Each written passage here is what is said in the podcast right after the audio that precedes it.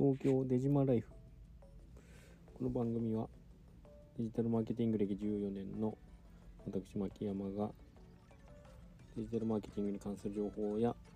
えー、それにまつわる雑談をお届けする番組です。はい。24回目ですね。やっていきたいと思います。で今日は、えー、少し前にもあのお話ししたんですがちょっとマーケ人で、えっと、支援会社と事業会社マーケターの仕事はどう違うのかそれぞれの特徴とメリットとはみたいな記事がなあったので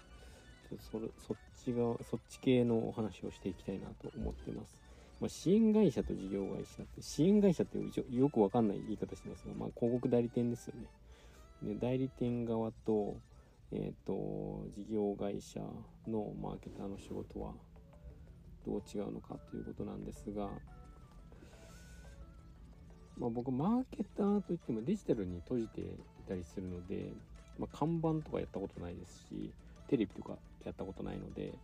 まあ、デジタルマーケターの仕事はどう違うのかみたいなことをお話ししていこうかなと思ってます。で、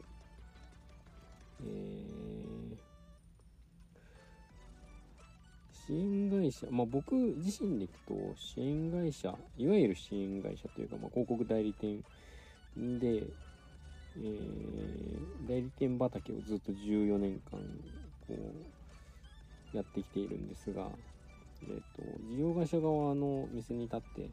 仕事をするってことはほとんどなくてですね、まあ、強いて言えば、まあえー、今携わってる案件がややそっち側の、えー、お仕事もさせてもらっているかなと思いますがただ基本的に広告代理店側にいるのでお客さんの CRM とかわかんないですし DMP とか特に使わないですしうーんファーストパーティークッキーをどうやってデータとして貯めていくかみたいなデータ基盤を整えるとかないですし、えー、マーケティングオートメーションとかも特に、えー、触ったことがないですね。ただえっ、ー、とリスティングであったりとか、まあ、広告周りディスディスプレイ広告であったりとか、えーと、SNS の広告であったりとかあとクリエイティブの制作に携わったりとか動画を作ったりとかあと運用型じゃないですけどアフィリエイトに携わったりとか、えー、集客周りのことに関しては、えー、結構携わったのかなと思います。でその中で仕事の違いでいくと、えっ、と、すごい簡単にいくと、えっ、と、支援会社、まあ、代理店側にいると、えー、特定の商材、まあ、例えば Google 広告だったりとか Yahoo 広告とか、検索連動型広告と呼ばれているものやディスプレイ広告のような特定の商材についてどんどん深掘っていくことが多いというのと、あとは、え、お客さんの担当するお客さんによっては、えっと、その広告に使うし、えー、媒体以外はあまりやることがないので例えばマーケティングオートメーションのツールとかあって特に、えー、触ることってそんなに広告運用に携わってるとあんまりないんですよね。で CRM を触ることもないですしあのなんでひたすら検索連動型広告を突き詰めていくとか、ディスプレイ広告を突き詰めていくとか、アフィリエイトを突き詰めていくとか、なんかそういう方向になるかなと思います。なんで、深掘りをしていく方向になるんじゃないのかなと思います。で、事業会社側にいると、とにかくいろんなことをやったりするので、まあ、いろんなことをやっていても、会社によっても、えっと、デジタルマーケティングの部署で、えっと、やることが結構手広くなってくると、もう分業しちゃったりするんですけど、例えばマス広告向けの人たちと,、えーと、デジタル寄りの何ていうか、えーと、刈り取りいわゆる刈り取りの広告とで分かれていたりとか結構あの狙うユーザー層によって、え